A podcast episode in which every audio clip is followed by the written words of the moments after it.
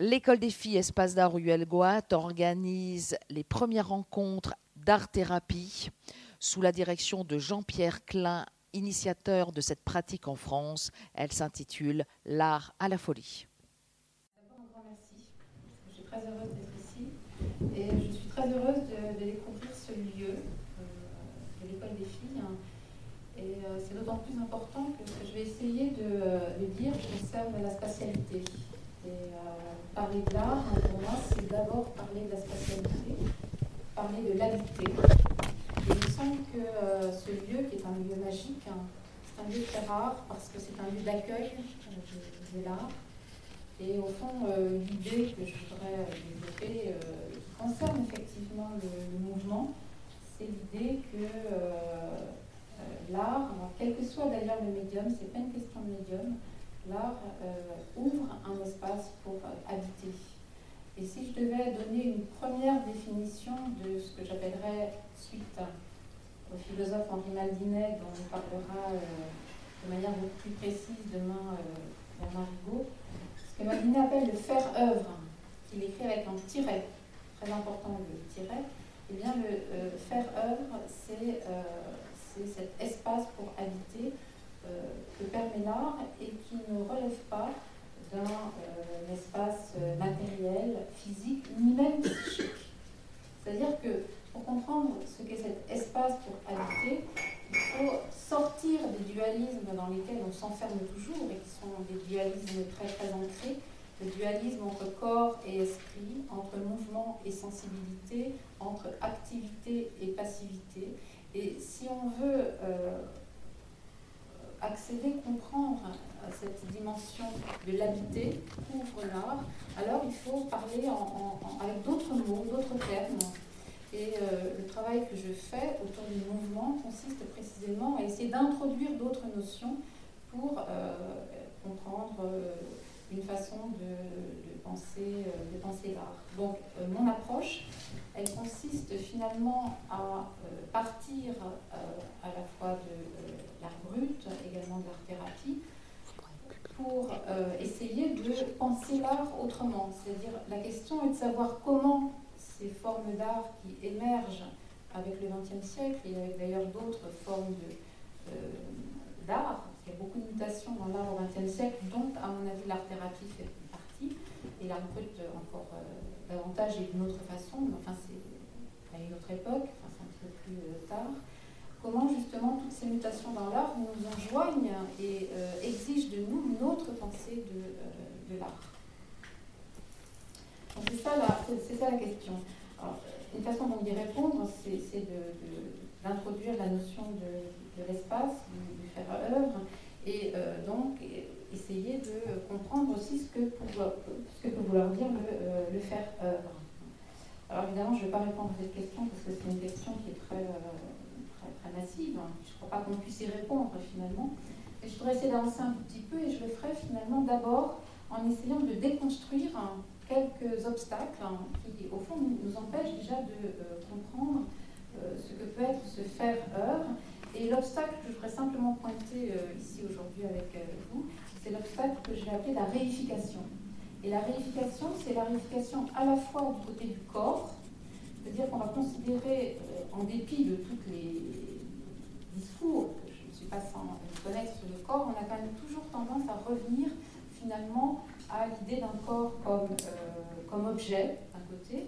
Donc ça, c'est le premier aspect de la réification. Le deuxième aspect de la réification concerne l'œuvre, c'est-à-dire qu'on a toujours finalement tendance, et même dans les discours très spécialisés sur l'art, à revenir justement à une conception objectivante euh, de euh, l'œuvre, c'est-à-dire au fond à euh, assimiler l'œuvre à un objet.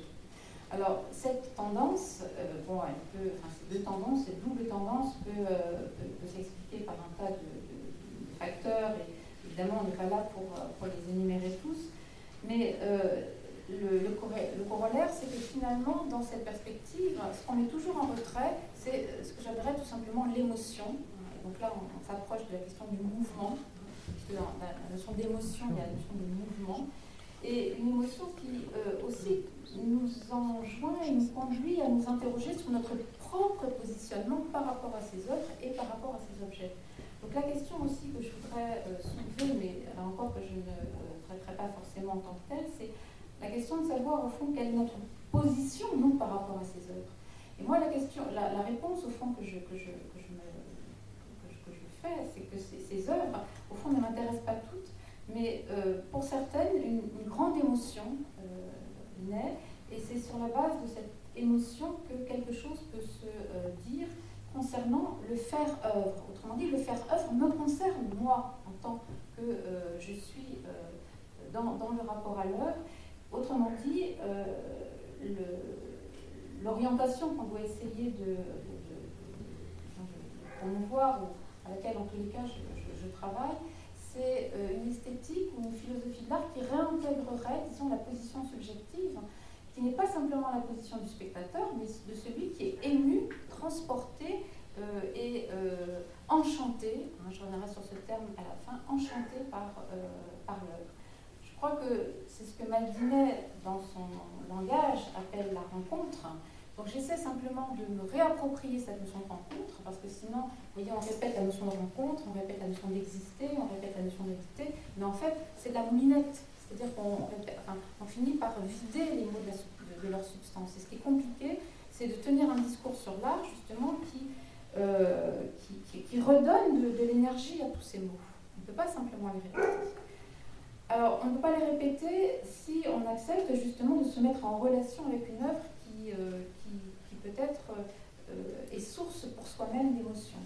Et du coup, je me dis que le faire œuvre, on ne peut pas en parler non plus abstraitement. Alors là, il y a un paradoxe qui est au cœur finalement de toute réflexion philosophique sur l'art, c'est que on ne peut rien dire d'abstrait ou de général sur l'art sans passer par l'œuvre, et en même temps, euh, il faut partir de l'œuvre donc pour on ne peut pas en rester à l'œuvre, mais il faut partir de l'œuvre pour aller vers le général.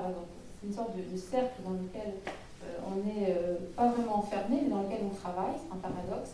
Et donc, euh, je passerai un tout petit moment à vous parler d'une œuvre qui est très connue parmi les gens spécialistes, notamment de l'art brut, hein, c'est le manège de Petit Pierre. Et je vous en parlerai parce que précisément pour moi, ce manège est exemplaire de la pensée du mouvement que je cherche, disons, à, élaborer. C'est-à-dire que ce manège de Petit Pierre, je vous en dirai quelques mots, mais je pense que beaucoup d'entre vous le connaissent, c'est justement un manège, hein, un manège qui n'est pas un objet, mais qui est précisément une danse, qui est un mouvement. Et c'est à partir du moment où le manège tourne qu'il peut finalement euh, nous euh, entraîner dans cette expérience du faire-œuvre, de l'œuvre, et dans ce que euh, on pourrait appeler, j'y reviendrai rapidement, le mouvement, le moment pathique de l'œuvre, c'est-à-dire le moment où nous sommes émus à l'œuvre, et donc c'est le moment où nous ne sommes plus en position simplement euh, de sujet vis-à-vis d'un objet, mais ce moment où nous sommes déstabilisés par l'œuvre, hein, et nous sommes nous aussi dans un état de danse. C'est ça qui m'intéresse finalement dans l'art brut. Euh, c'est ça aussi qui m'intéresse dans l'expérience qu'on peut faire de, de l'art-thérapie, donc c'est ce moment extrêmement euh, euh, fragile, extrêmement euh, labile et, au fond qui est à rebours, disons, de tout ce que nous on fait en philosophie, c'est-à-dire essayer d'identifier, essayer d'abstraire, essayer d'objectiver, mais c'est ce qu'on fait aussi la plupart du temps, je dirais simplement dans, la vie sociale, dans, dans, la connaissance, même dans l'agir. Et justement, il me semble que ce moment du faire œuvre, c'est un moment qui va à rebours de, toutes ces tendances qui sont des tendances euh, euh, sociales, humaines, qui sont tout à fait nécessaires. Mais c'est ce moment que, je qualifie de, de pathique, c'est ce moment affectif qui nous, voilà, qui nous bouleverse et qui, nous met dans un état, disons, alors je vais dire de danse, mais dans une danse qui serait euh, toujours accompagnée par la musique et qui est liée à un moment de fête. Et donc moi, je vais aussi privilégier ce moment voilà, de, euh, de alors je ne dirais pas extatique parce que c'est un mot trop fort, mais en tous les cas, ce moment d'ouverture où finalement euh, les points de repère habituels vont tomber au bénéfice d'une expérience extrêmement singulière euh, pour laquelle je vais donc essayer d'introduire la notion de mouvement en un sens, disons, précis, en un sens technique. Je ne vais pas être trop technique parce que finalement, ce n'est pas très intéressant ici, mais peut-être donner donc quelques éléments pour que vous essayiez, pour, essayer de faire comprendre ce que, ce que j'entends moi par, par mouvement. Donc voilà, c'est ça un petit peu le, voilà, contexte de mon intervention et puis le, contexte dans lequel je, travaille. Donc mouvement, espace, habité, et puis donc la question du corps sachant que, euh, Jean-Pierre en a parlé euh, très rapidement, sachant que évidemment la question du corps elle est, elle est fondamentale et que habiter, c'est aussi euh, habiter son corps, avoir, avoir un corps vivant. Et c'est une expérience qui finalement n'est pas si, facile ni si évidente, y compris pour les spécialistes comme, comme on pourrait l'imaginer, c'est-à-dire notamment les, les danseurs. Donc, je vais dire d'abord deux mots euh, sur cette réification, cette double réification qui concerne donc euh, le corps et puis, euh, et puis l'œuvre.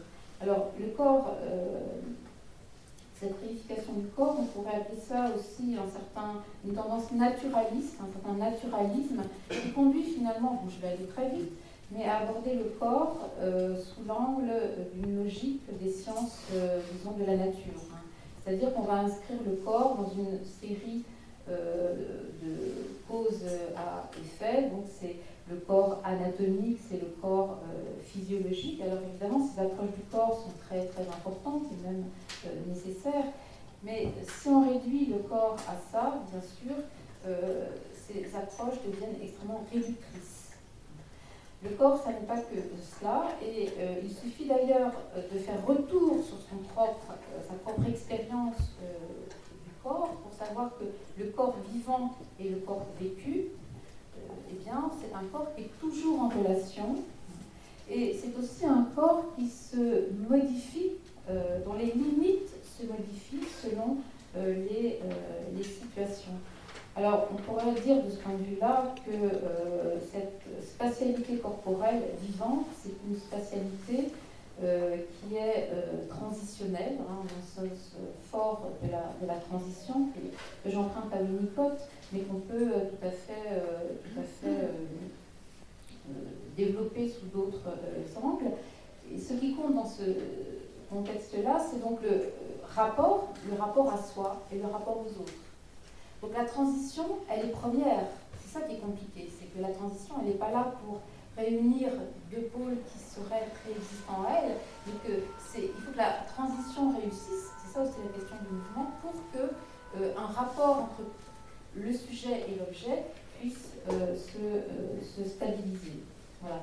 Donc, le disons, travail théorique et philosophique d'un auteur qui est très important dans le contexte de ma réflexion et le sera beaucoup vraiment très fortement pour euh, Henri Maldinet, à savoir Erwin Strauss. Alors Strauss, ça s'écrit avec un seul S, donc est un psychologue, phénoménologue euh, allemand, né en 1891 et décédé en 1975, donc il a passé une partie de sa vie en Allemagne, mais qui a été obligé de partir en 1938, hein, euh, quitter l'Allemagne pour les États-Unis où il est resté, donc il y a toute une partie de son œuvre aussi qui est écrite en anglais.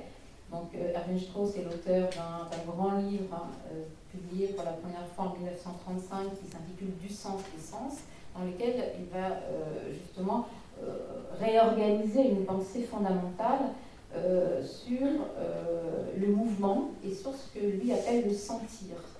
Et alors Erwin Strauss va justement être un des premiers, bien avant Merleau-Ponty, bien avant, bien avant aussi, enfin Merleau-Ponty aura lu beaucoup Erwin Strauss, mais à nous avoir justement donné une toute autre conception du corps que ce corps objectivé, euh, euh, pris dans, le prisme donc de la logique des sciences de la nature, euh, et d'avoir essayé de développer une pensée donc, du, du, corps qui soit celle d'un corps à la fois vécu et vivant. Et pour ce faire, donc, Erwin Strauss va mettre au jour une couche d'expérience qu'il va appeler donc le sentir ou le euh, Et cette couche d'expérience, elle se caractérise par le fait qu'elle ne relève ni du rapport de, euh, de, l'homme à la connaissance, donc ce n'est pas euh, un, rapport de connaissance, mais ça n'est pas non plus un rapport, disons, pratique lié à l'action. ni la connaissance, ni l'action, mais une, autre forme d'expérience. Et cette expérience, Erwin Strauss va essayer de la euh, développer à partir d'une pensée très profonde et très nouvelle du mouvement, et notamment du mouvement spontané, dont on a parlé euh, tout à l'heure aussi avec euh, euh, et c'est ce mouvement qui m'intéresse. Voilà, ce mouvement que Erwin Strauss va essayer donc d'approfondir, notamment à partir du mouvement animal. Hein, c'est très important dans sa pensée une relation entre le mouvement et la sensibilité, mais du côté de l'homme, en se tournant vers la musique et la danse. Alors, euh, si on doit résumer très simplement ce qu'est ce mouvement, ben, c'est un mouvement qui est tout à l'opposé, je dirais, de, euh, du mouvement de la boule de billard, hein, qui passe d'un point à un autre et euh, dont on peut prévoir la trajectoire. Un mouvement de la boule de billard qui serait, disons, un mouvement géométrique. Le mouvement spontané dont Erwin Strauss va se faire le grand théoricien, c'est un mouvement qui est ou qui désigne ce qu'on peut appeler, ce qu'il appelle lui-même un être au monde. un être au monde. Alors, ce qui va caractériser cet être au monde, ce mouvement, c'est qu'il est corrélé à une spatialité d'un type particulier, une spatialité vivante. Ce n'est pas une spatialité qu'on peut observer, mais c'est une spatialité qui est liée justement au mouvement euh, du corps vécu et euh, vivant et c'est une, spatialité, je dirais, qui est d'emblée affective. Donc il ne s'agit pas des euh, affects liés à l'intériorité du sujet, mais il s'agit d'affects qui sont directement euh, à, à, même le mouvement. À même mouvement. Et du coup, ce qui caractérise ce mouvement, c'est un vécu, mais un vécu qui est à linguistique, euh, c'est-à-dire qui se manifeste par une tonalité. Alors, à l'heure actuelle, il y a beaucoup de travaux qui se développent sur euh, les atmosphères, sur les tonalités. À certains égards, Erwin Strauss est aussi un penseur, disons, de la tonalité affective. C'est-à-dire que le mouvement est inséparable d'une expérience, d'un vécu, expérience qui euh, est indissociable, encore une fois, donc d'une sorte de euh, tonalité globale qui fait que l'atmosphère entière rejaillit de ces impressions. Voilà donc pour cette notion de pathique. Alors quand j'introduis, comme je l'ai fait dans euh, mon livre ou euh, dans le titre de mon intervention, le mouvement à l'œuvre entre jeu et art brut, il faut comprendre que la notion de mouvement s'inscrit dans ce contexte théorique, est donc un contexte qui euh, critique le naturalisme, c'est-à-dire qui critique cette conception du corps qui réduit le corps donc à une logique euh, disons, naturaliste des sciences de la, nature et euh, qui euh, donc s'appuie sur d'autres outils. Alors, on pourrait les qualifier de phénoménologiques, mais je crois que le terme est trop général. Donc, disons simplement une approche qui privilégie donc cette dimension vivante et vécue qui, encore une fois, ne s'objective pas. C'est très compliqué en réalité. Très compliqué à penser. Mais en revanche, ça se, ça ça se ressent. Alors je vais très très vite là sur le deuxième aspect donc, de, la, réunification, l'œuvre comme, euh, comme objet. Euh, un objet, c'est ce qui s'oppose à, un sujet, et euh, l'objectivation, disons, du monde, des choses, relève d'un projet théorique et même philosophique qui met, disons, au premier plan l'objectif de, de, la connaissance. Alors, il est très important de comprendre que euh, l'art, alors il y a effectivement des perspectives qui étudient l'art d'un point de vue, du point de vue de la connaissance, mais la perspective que je développe quant à moi, c'est une perspective qui prétend justement faire de l'art une forme d'expérience au monde qui euh, nous euh, soustrait, ou qui est autre chose que euh, l'expérience de la connaissance et même, je dirais, l'expérience technique, en tant que l'expérience technique est toujours liée à un projet et liée à une maîtrise. Ce qui caractérise l'expérience pathique, l'expérience du faire œuvre en ce sens, c'est que la part de l'inintentionnel y est fondamentale. C'est-à-dire que nous sommes toujours dépassés par ce, que, euh, par ce qui fait œuvre. C'est-à-dire qu'on ne peut pas penser le faire œuvre, je dirais les choses autrement, sur le modèle, disons, poétique, au sens où la poésie, c'est le projet de faire quelque chose.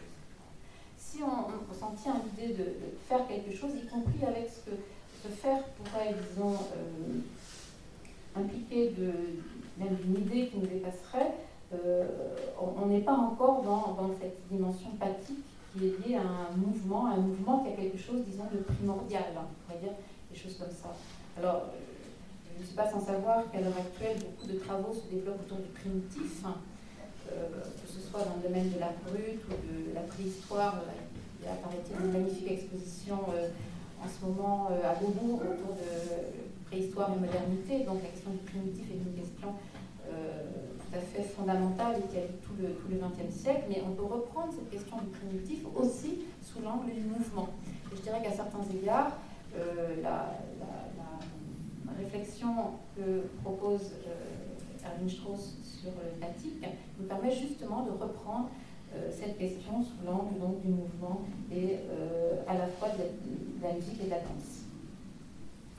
Alors, ce que je propose dans un euh, deuxième temps, c'est de dire quelques mots, euh, alors non pas du tout pour illustrer, mais plutôt pour euh, essayer d'incarner le, propos donc, de ce manège de Petit Pierre, qui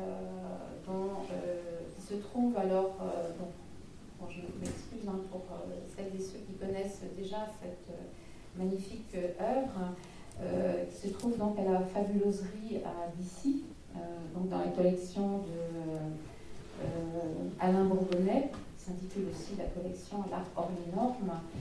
Et euh, d'ailleurs, le week-end dernier, ou quasiment le 25 mai, euh, on fêtait les 30 ans l'installation du manège de Petit Pierre à la, à la.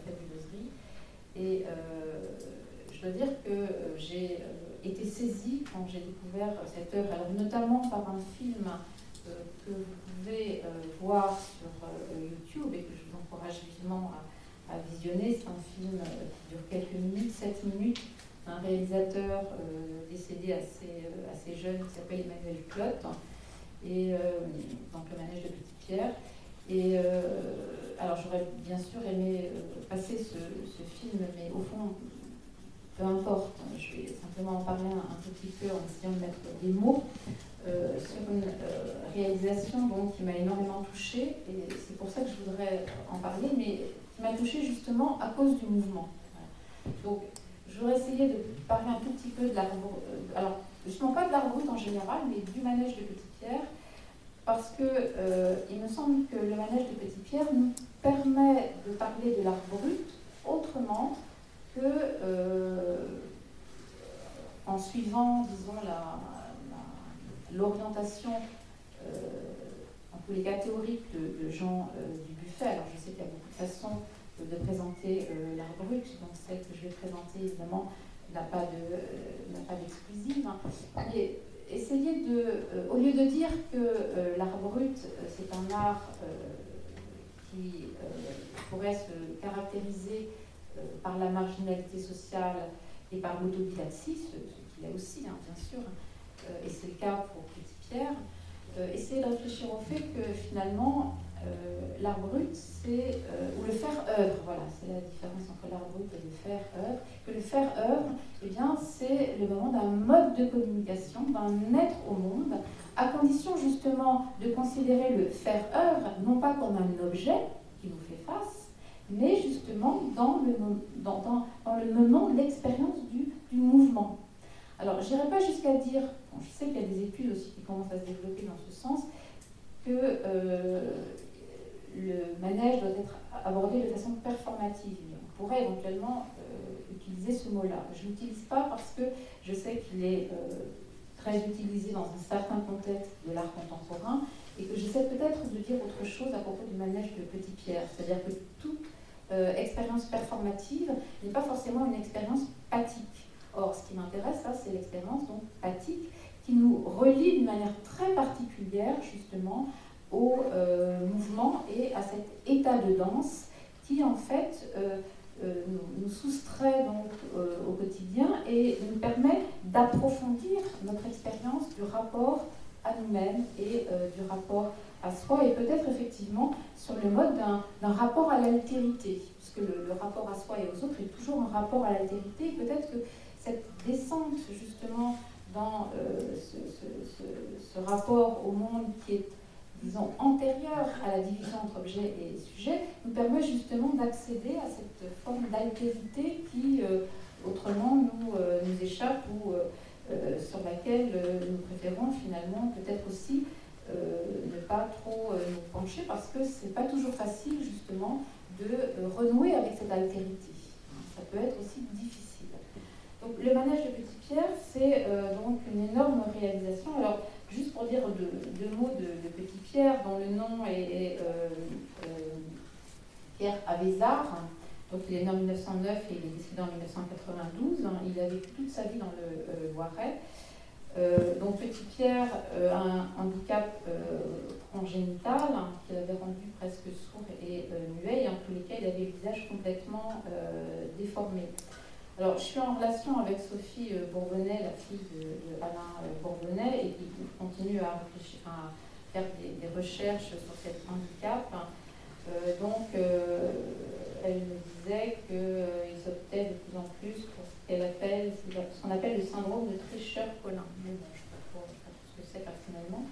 Bon, en tous les cas, euh, le petit Pierre a été amené toute sa vie donc à, réaliser dans la solitude. Hein, il vivait euh, euh, seul ou quasiment seul donc, dans une ferme dans laquelle il exerçait quelques travaux, disons, des champs, quelques travaux donc, à la ferme.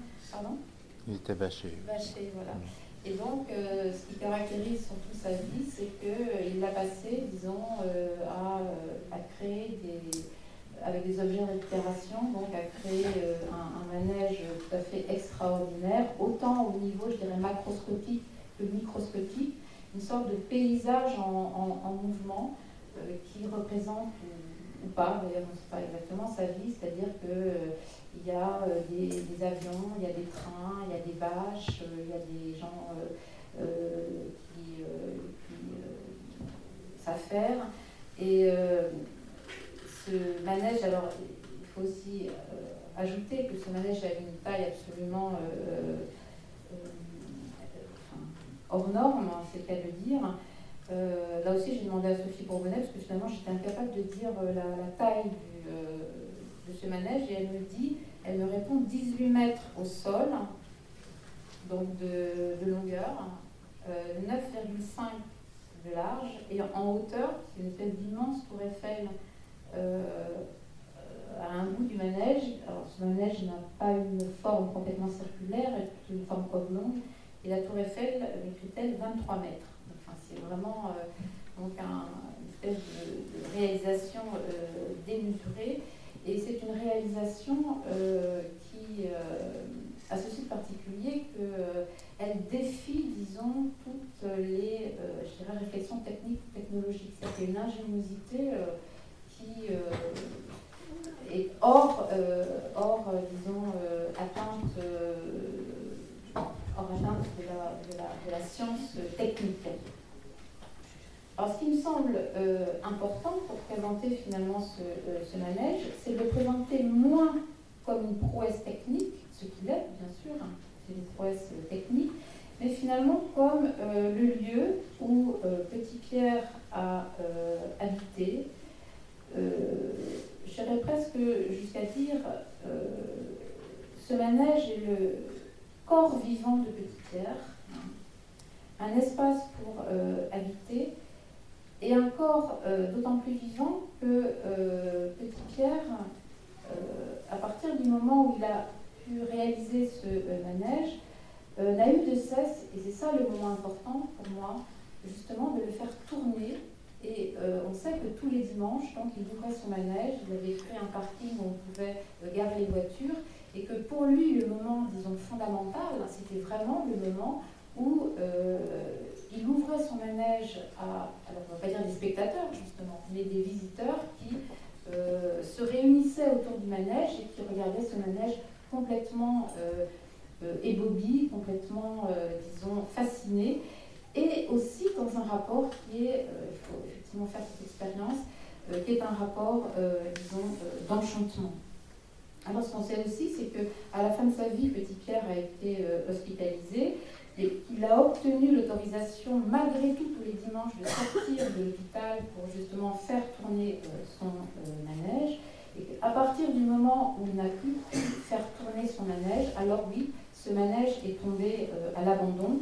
Et euh, bon, il a été euh, sauvé, euh, reconstitué par, par, toute une équipe autour de Alain et Caroline Bourbonnais. Et donc maintenant, il est accueilli, mais il est accueilli dans un lieu, véritablement un lieu, alors pas un lieu comme, ici, mais qui a cette particularité d'être un vrai lieu, c'est-à-dire que la fabuloserie, c'est c'est un espace pour, pour habiter. C'est n'est pas simplement un, un, musée qui chercherait, disons, à, euh,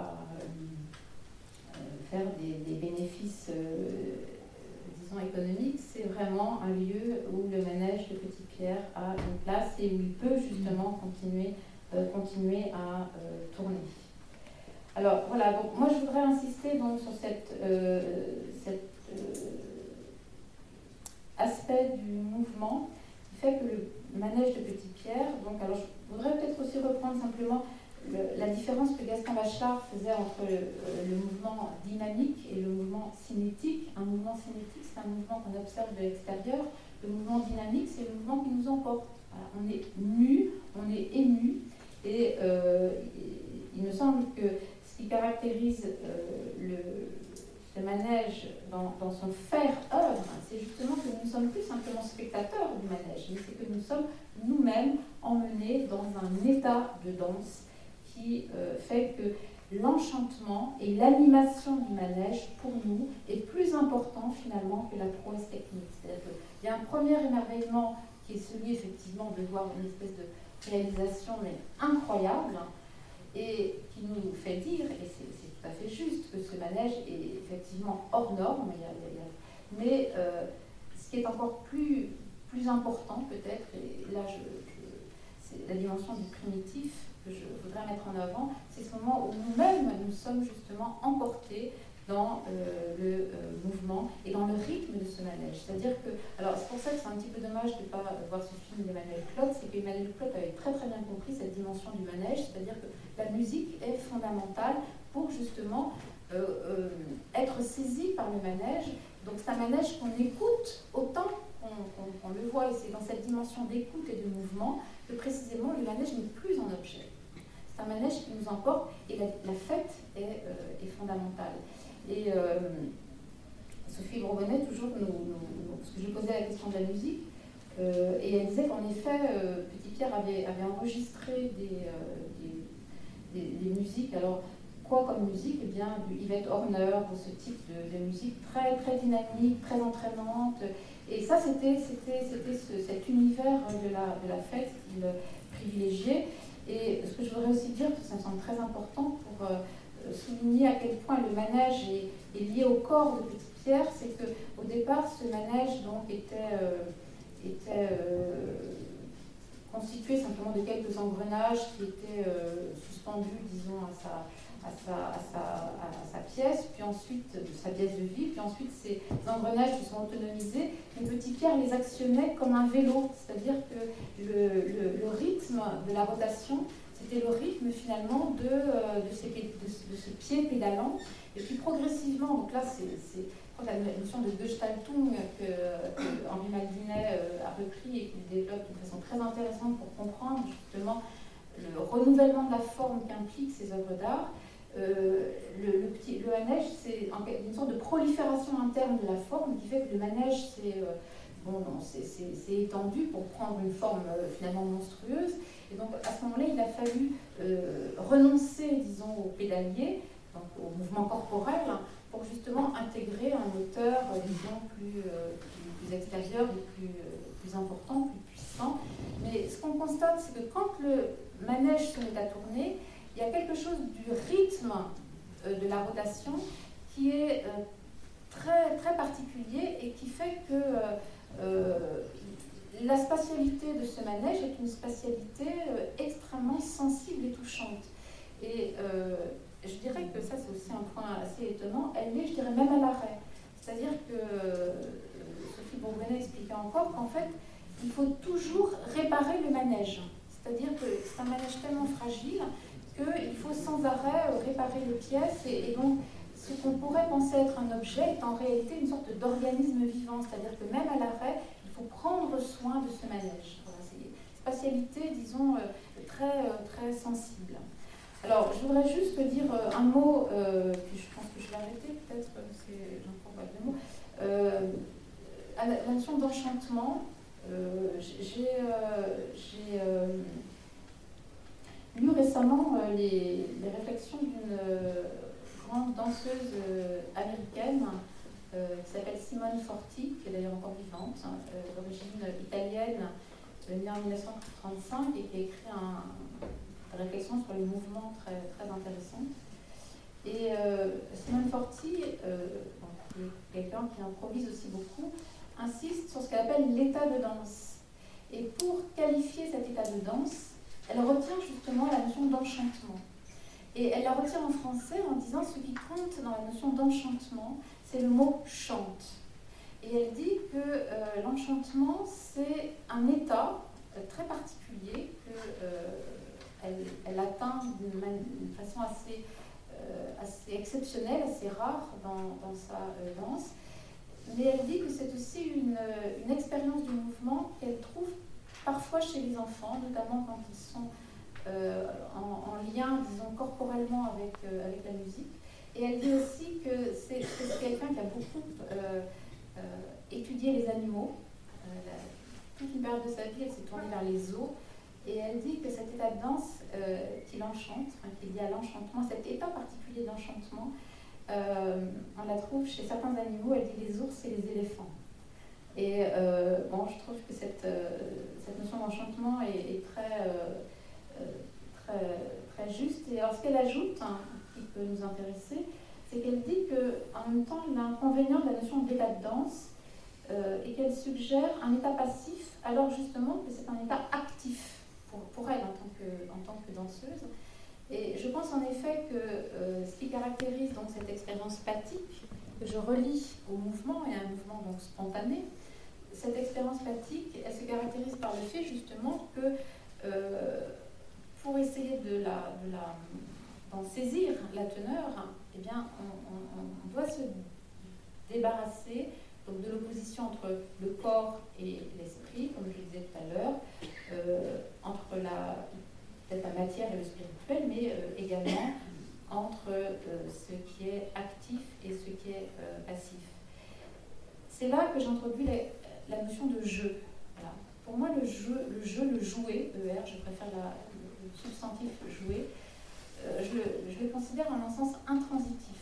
C'est-à-dire que le jouer, c'est ce moment justement de participation, ce moment tout à fait euh, exceptionnel, qui euh, aurait pour modèle, disons, l'état de danse, un état de danse qui est aussi lié à une forme de, de, rythmicité et dans lequel justement on ne peut plus faire la dimension entre ce qui est actif et ce qui est passif.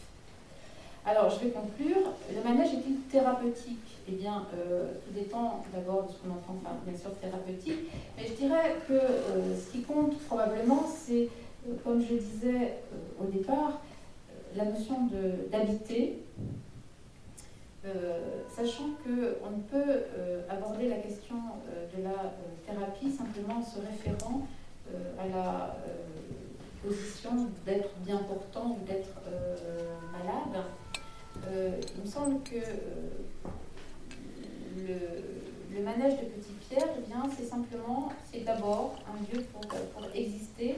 Et que de ce point de vue-là, il est très intéressant aussi de euh, remarquer que Petit Pierre avait noté que c'était sa, maison, Et en réalité, on ne sait pas trop ce qu'est ce, manège. Hein. C'est un objet, est-ce que c'est un lieu, est-ce que c'est un objet? Est-ce que c'est une architecture? Est-ce que c'est une sculpture? Hein, On peut penser à certaines sculptures contemporaines.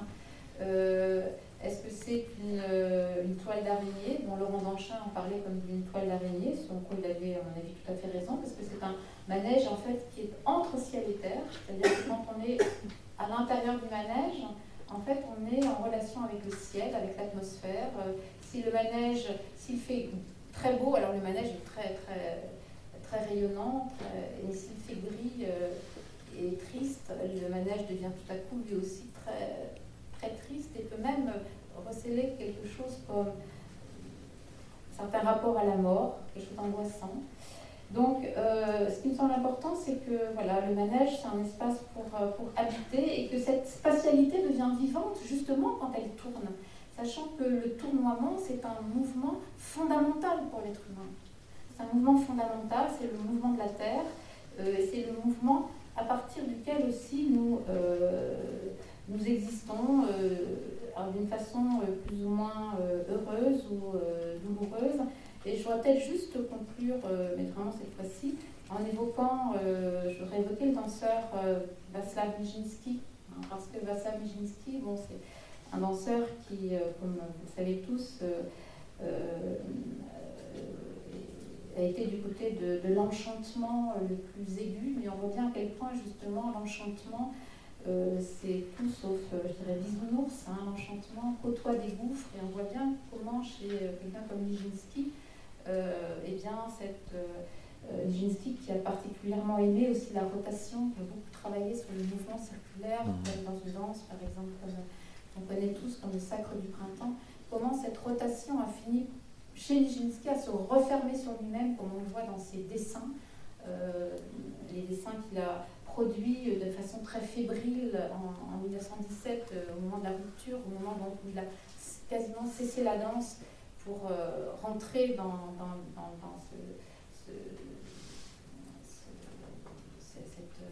cette, vie qui a été faite pour lui ensuite d'hôpitaux psychiatriques en, en hôpitaux psychiatriques. Comment justement à un moment ce mouvement circulaire euh, au lieu de devenir de, l'enchantement, c'est tout à coup euh, refermé dans une espèce de course folle sur lui-même? Et comment justement ce, mouvement eh bien, est devenu pour, pour, pour Nijinsky justement le, contraire de, de cette, cette, libération qu'on peut attendre de l'art. Et je dirais qu'à la différence de beaucoup de ces créateurs dont on, va parler, dont on parle, qui ont justement produit un hôpital psychiatrique, on peut aussi se rappeler que pour d'autres artistes, effectivement, euh, le séjour, euh, disons, en, psychiatrie a été euh, le moment où la, création n'a plus, plus, été possible. Et c'est le cas notamment de, voilà, de, de. Je vous remercie.